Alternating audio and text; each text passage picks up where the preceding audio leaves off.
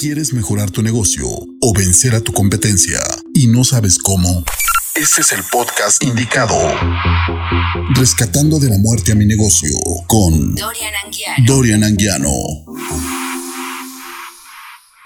¿Qué tal colegas? Es un gusto saludarlos. Yo soy Dorian Anguiano, director general y fundador de Jenner, Grupo Nacional de Empresarios Restauranteros, y este es un podcast dirigido a dueños de negocios en la industria de alimentos y bebidas que buscan que sus negocios no mueran. En el podcast de hoy te hablaré de cómo elijo con quién asociarme, un tema que yo considero sumamente importante y necesario y te comparto esta información y mis recomendaciones para que sepas elegir correctamente. Y bueno, elegir a un socio puede ser lo mejor que te haya pasado o para muchos lo peor que les haya sucedido.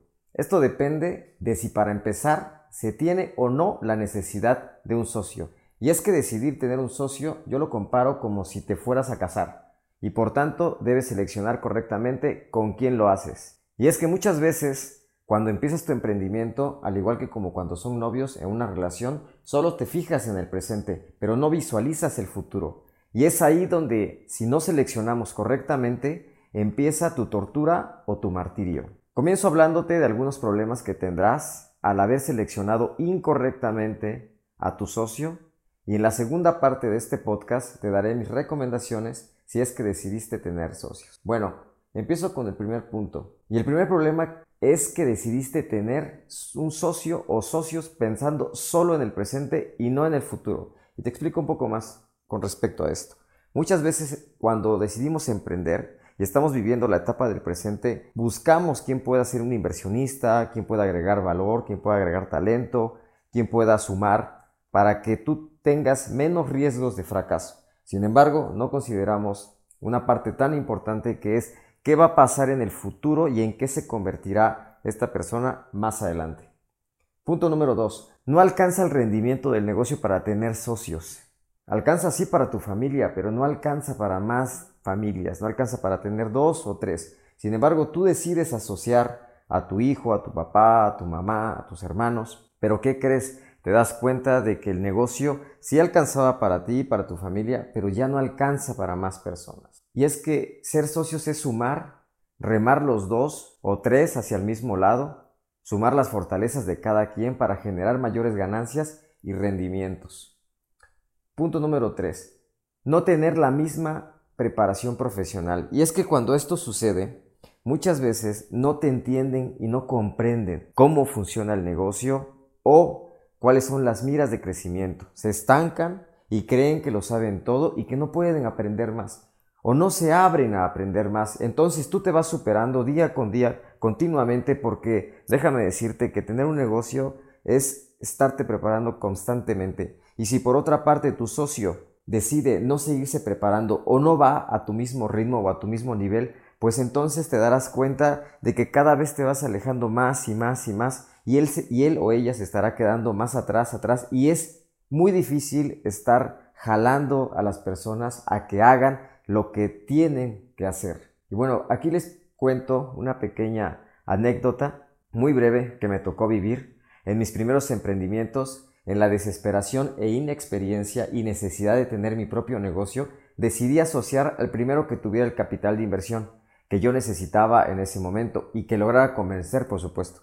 Se lo dije a uno, a otro, busqué entre mis mejores amigos, luego entre los que no, pues no, igual no eran tan, tan amigos, se lo dije a familiares. Bueno, yo tenía el anhelo de emprender y lo iba a lograr de una manera u otra, solamente que mi inexperiencia de ese momento, pues se lo propuse a cualquiera que tuviera el capital. Y claro, conseguí a alguien, ya que yo no contaba con el capital suficiente para poner mi propio negocio en ese momento. Así que decidí asociarme con un gran amigo mío que contaba con el capital. No lo suficiente, pero sí lo necesario para arrancar el proyecto.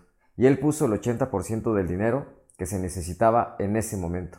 Al paso de los días y meses el negocio iba creciendo, pero también se necesitaba de mayor inversión para lograr cumplir con todos los lineamientos que en ese momento se iban suscitando, para que el lugar tuviera continuidad en el mercado. Nosotros, al no contar con el suficiente capital para seguir aportando o teniendo otros ingresos independientes para nuestro día a día sin la necesidad de tomar el dinero de dividendos del nuevo negocio mientras éste llegaba a su maduración. Y es que déjame decirte que cuando tú abres un, negocio por primera vez, este negocio debe de, debe dejarse madurar para que vaya encaminándose y no por caso contrario de las primeras ganancias que lleguen, tú las tomes para tu día a día y para subsistir, porque es muy probable que no logres tener el capital suficiente para reinversión del negocio. Y esto fue lo que a mí me pasó. Esto nos llevó que al primer problema que tuvimos, el cual fue una clausura, no tuviéramos capital para arreglar el problema, no tuvimos capital para pagar la multa, no tuvimos capital para soportar las rentas mientras esto se arreglaba. Y esto provocó que perdiéramos el negocio y con esto el 100% de todas nuestras inversiones. Bueno, continúo con otros problemas que muy probablemente, si te equivocas al elegir un socio, te toparás con ellos. El cuarto es los valores y los principios. Esto parece no ser tan importante, pero resulta ser de lo más importante. Y es que si tú tienes valores y la otra parte no los tiene, esto ocasionará que tú quieras hacer bien las cosas, pero por otro lado tu socio te diga, no importa, vamos a hacerlo así como está, no les vamos a dar seguro social, no vamos a pagarles este, liquidaciones, no vamos a cumplir con esto, no vamos a cumplir con lo otro, vamos a darles este producto por este otro, un producto de, menos, de menor calidad, no se preocupará tal vez por la salud de, de tus clientes, bueno, un sinfín de cosas que suceden y pasan porque no comparten los mismos principios o los mismos valores. Punto número 5. Misma disposición de atender el negocio, ponerse todos la camiseta esto es algo que sucede muy comúnmente y me ha tocado verlo y también vivirlo. Tú por una parte entregas demasiado, te empeñas, te esmeras, luchas, entregas tiempo de más, te quedas de sola sombra y por otra parte tu socio pues nada más le dedica un tiempo determinado o no le dedica tiempo o se dedica a otras actividades o tiene otros negocios que atender y sinceramente no le pone atención al tuyo. Y es donde entonces empiezan a ver las diferencias y los roces porque no se establecieron lineamientos claros y esto provoca que sientes que uno hace más que el otro.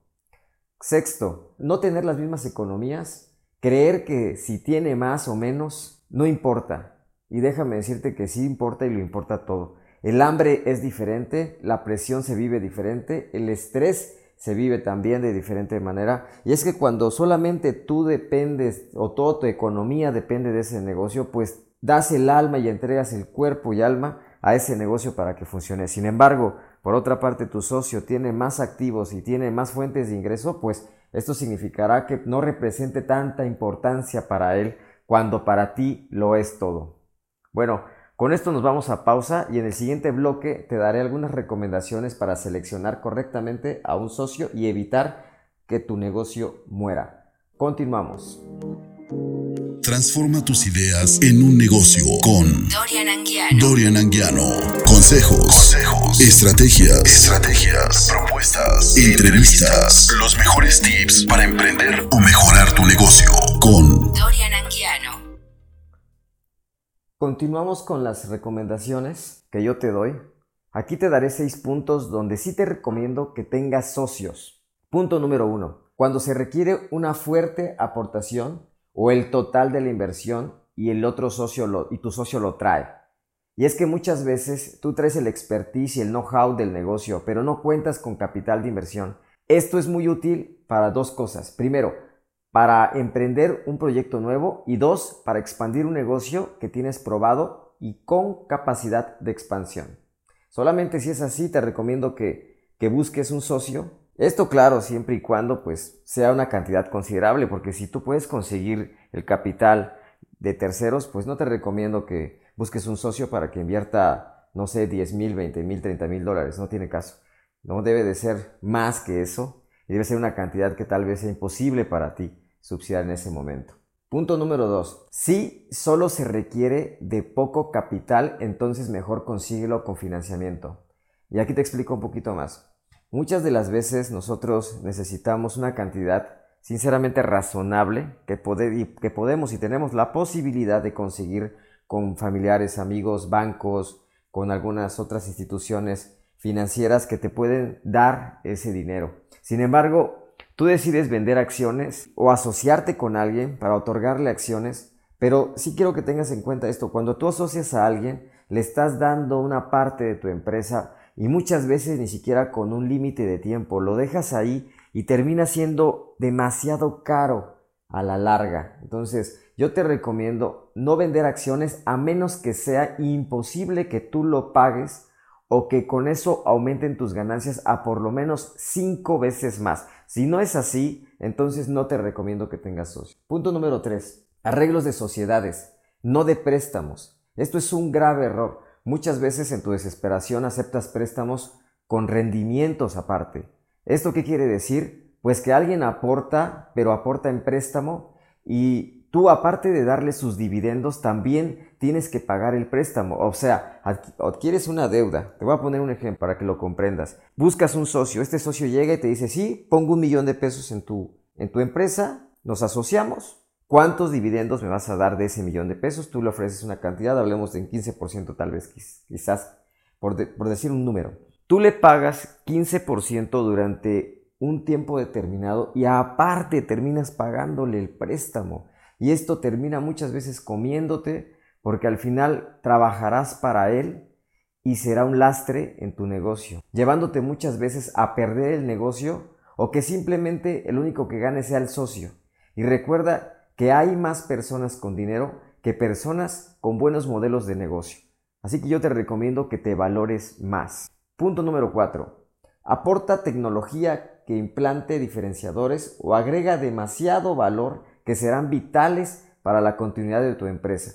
Y bueno, si un socio trae una tecnología que va a hacer que tengas continuidad en tu empresa, pues entonces yo te recomiendo que sí lo asocies porque será algo que impulsará tu empresa a que tengas diferenciadores y que con esto la competencia no te venza y por caso contrario tengas continuidad de más años hacia adelante.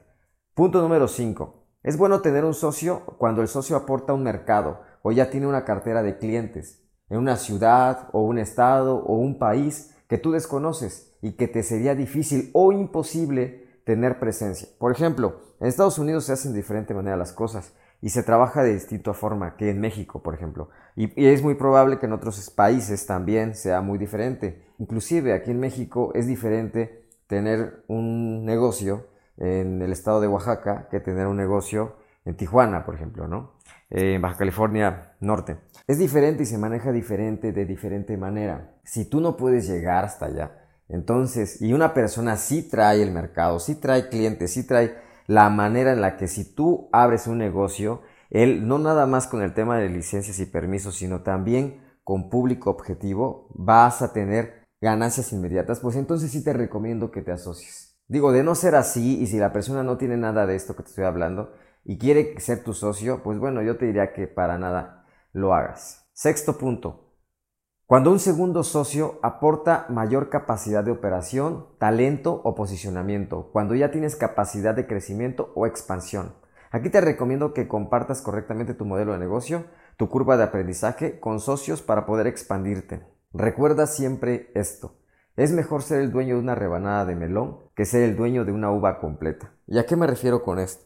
Si por ejemplo una persona muy influyente que sabes que si lo asocias por el nombre que tiene, por el prestigio que tiene, por los seguidores que tiene, le va a dar plusvalía a tu marca y cada vez que esta persona esté en diferentes partes y diferentes puntos y esté hablando de tu negocio, de tu marca, pues entonces a todos aquellos que lo siguen les interesará no solamente invertir en tu empresa, sino también conocerla. Y esto te da beneficios, créeme, muy, muy significativos. Bueno, aquí quiero hacerte una metáfora para que te quede claro lo importante que es el tomarte el tiempo de seleccionar correctamente a tu socio.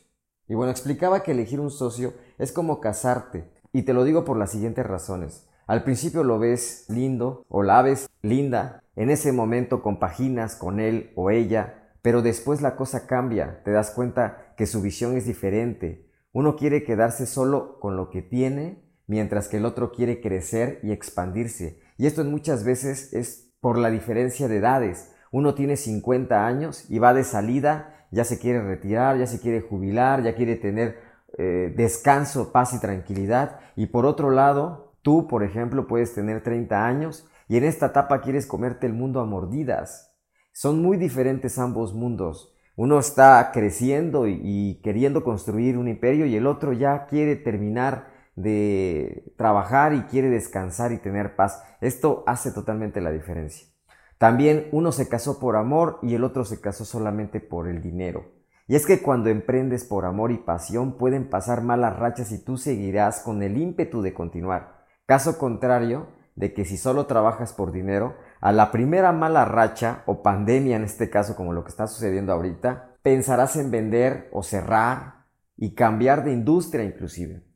Otra cosa más es que te casas con la novia pero terminas tratando con la suegra. Y te explico a qué me refiero. Suponte que en este momento te asocias con tu mejor amigo o la persona que hayas decidido hacerlo. Él y tú están solteros y cada uno toma sus propias decisiones. Pero ¿qué pasa cuando se casan y la pareja empieza a dar opiniones e inclusive querer mandar en el negocio? Y lo peor es que muchas veces no tienen experiencia y conocimientos del mismo, que se siente una experta o un experto y terminas por rendirle cuentas no solo a tu socio, sino también a la esposa o al esposo, cualquiera que sea el caso. Continúo con más recomendaciones.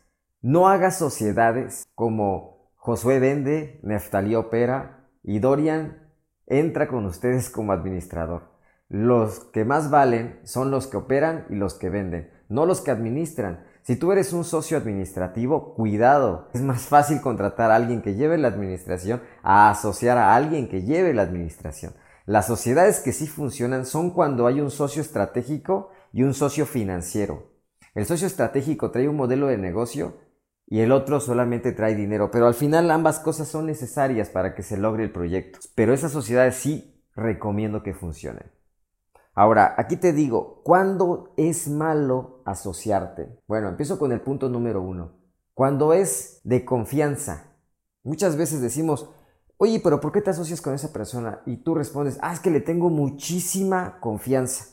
Déjame decirte una cosa, la confianza no se contrata, la confianza, la confianza tampoco se paga y mucho menos se asocia. Punto número dos. Cuando es mi amigo, ¿quieres que sigan siendo amigos? Pues entonces contrátalo como empleado, recomiéndalo en alguna otra empresa, préstale dinero si quieres, qué sé yo, pero no lo asocies. Y es que este es un grave error. Muchas veces queremos que estén nuestros amigos con nosotros y terminamos asociándolos en nuestros negocios, nuestras empresas, nuestros proyectos. ¿Y qué crees? Al final perderás a ese amigo. Entonces, si lo quieres ayudar, recomiéndalo con una empresa, aconsejalo, asesóralo, préstale dinero, inclusive impúlsalo para que ponga su propio negocio, muy independiente al tuyo, pero no lo asocies.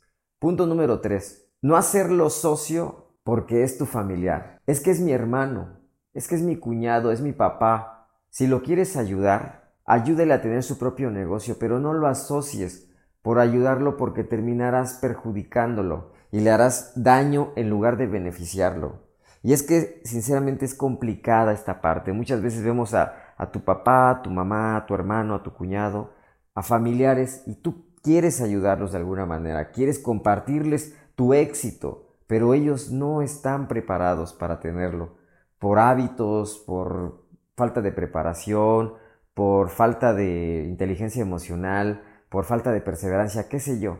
Pero si no, quieres perder a un familiar o quieres que tu familia se divida, mejor no lo asocies. Punto número 4. No lo hagas por emoción emprendedora, por miedo a que la cagues solo. Y esto es algo que sucede muy constantemente. Normalmente siempre queremos estar con alguien y emprender con alguien y buscamos a alguien para no sentir que la regamos y que la cagamos solo, para no tener ese miedo. Lo asocias porque, por acompañarte más que por el valor que te agrega, pero al final terminará siendo un lastre porque al principio, pues sí, te impulsaba, te ayudaba, te acompañaba, ¿no? Y te sentías eh, de alguna manera respaldado.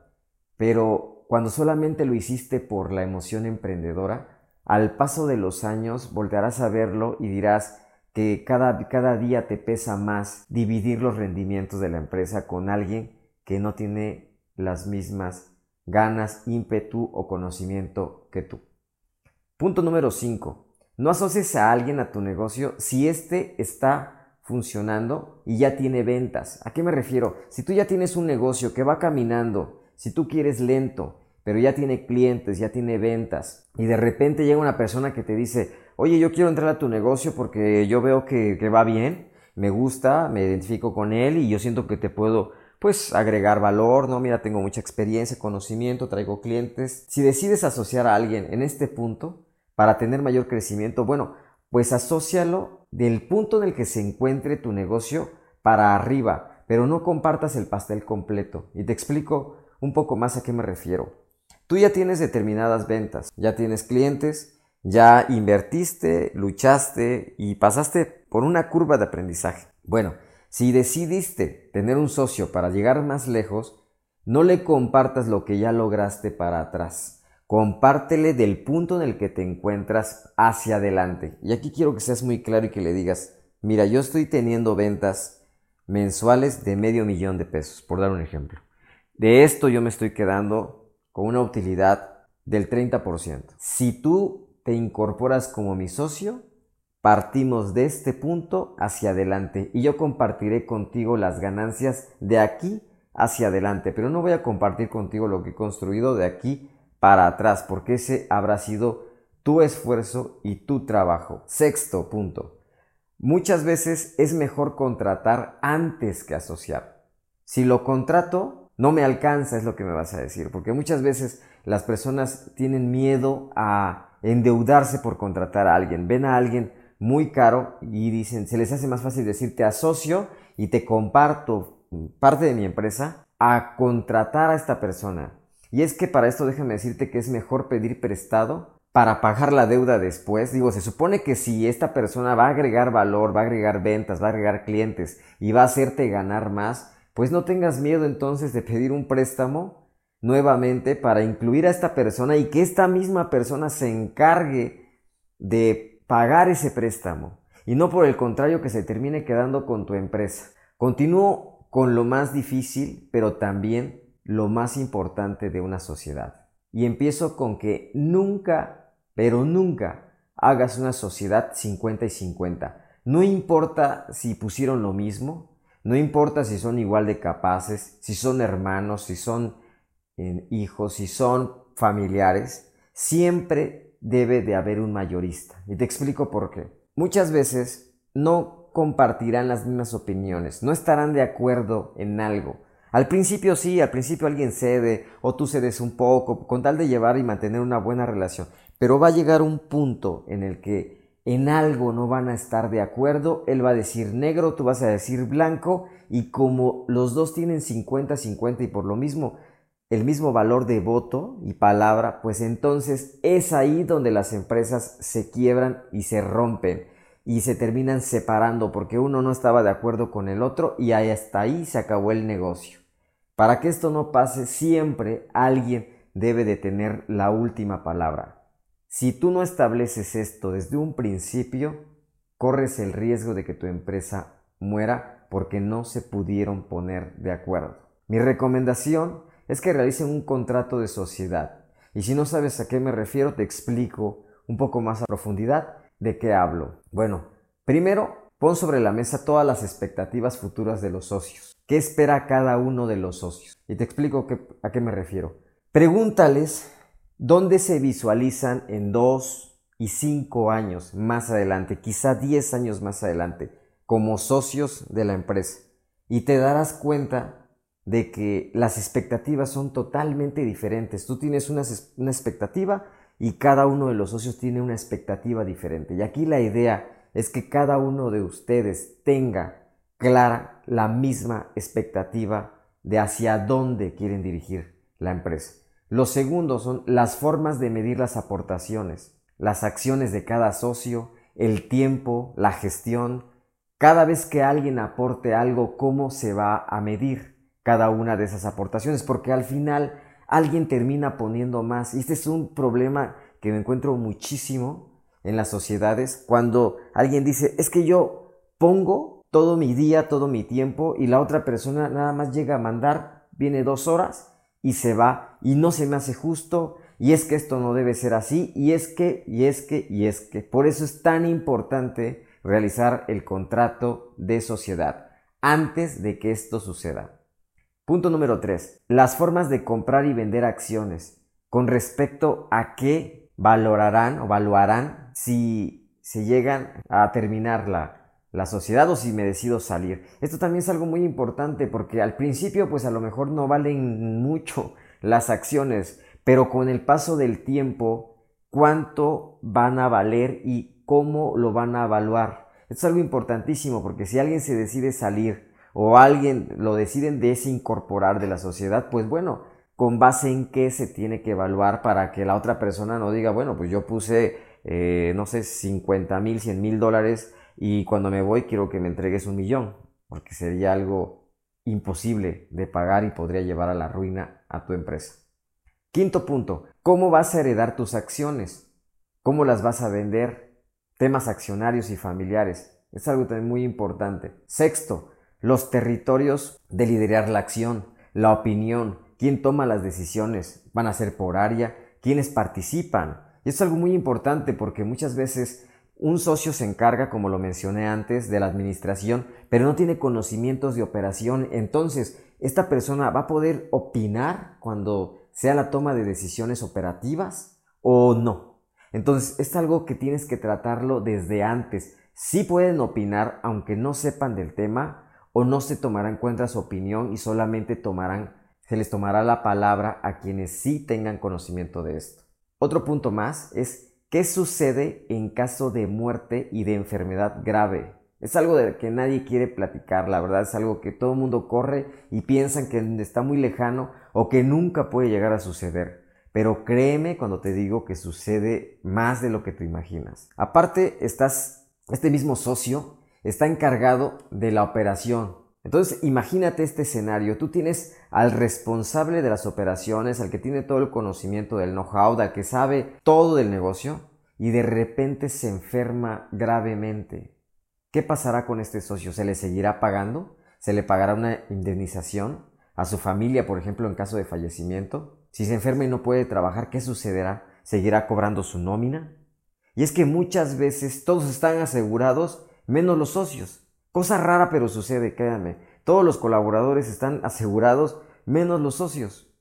Y cuando esto pasa, ¿qué va a suceder? Y esto es algo que también tienes que estipularlo en el contrato de sociedad. Y por último punto es, ¿cuáles son las formas de salir o terminar la sociedad? Algo que también es súper importante porque al final tal vez las cosas no salgan como tú quieres y tienes que terminar las cosas correctamente. Y si no quieres continuar, ¿cómo te sales? En el caso de que seas tú, por ejemplo, ¿cómo puedo salirme de la sociedad? ¿Qué pasa con tu aportación? ¿Se pierde? ¿Se queda? ¿Te la regresan? ¿Cuánto te regresan? O si alguno de los socios resultó, no resultó como esperaban o no cumplió lo que prometió cuando lo asociaron. Esto es un tema muy importante que tienen que plasmar en el contrato de sociedad. Una vez que ya tengan el contrato de sociedad con estos puntos y todos los demás puntos que ustedes consideren importantes, por mencionar otro, si la empresa requiere de más aportación, qué capacidad tendrá o qué compromisos tendrán cada uno de los socios para seguir invirtiendo en el proyecto o en el negocio hasta que éste esté en su maduración y ya no requiera de más capital de inversión. Porque muchas veces pasa que el negocio requiere, digo, a mí me pasó, lo conté en, la anécdota que te platicaba hace rato, y ya cuando no tienes más para invertir, pues pierdes el 100% de todo, y es algo muy importante. Y bueno, este tema es muy amplio, la verdad es que sinceramente en un podcast no acabaría. Mi recomendación es que busques ayuda profesional para establecer una buena sociedad y me despido con este dicho. Las sociedades que empiezan como amigos terminan entre abogados y las sociedades que empiezan con abogados terminan entre amigos. Espero que te haya servido esta información de este podcast o si sabes de alguien que le pueda servir, por favor compárteselo para evitar la muerte de su negocio. Gracias y hasta la próxima.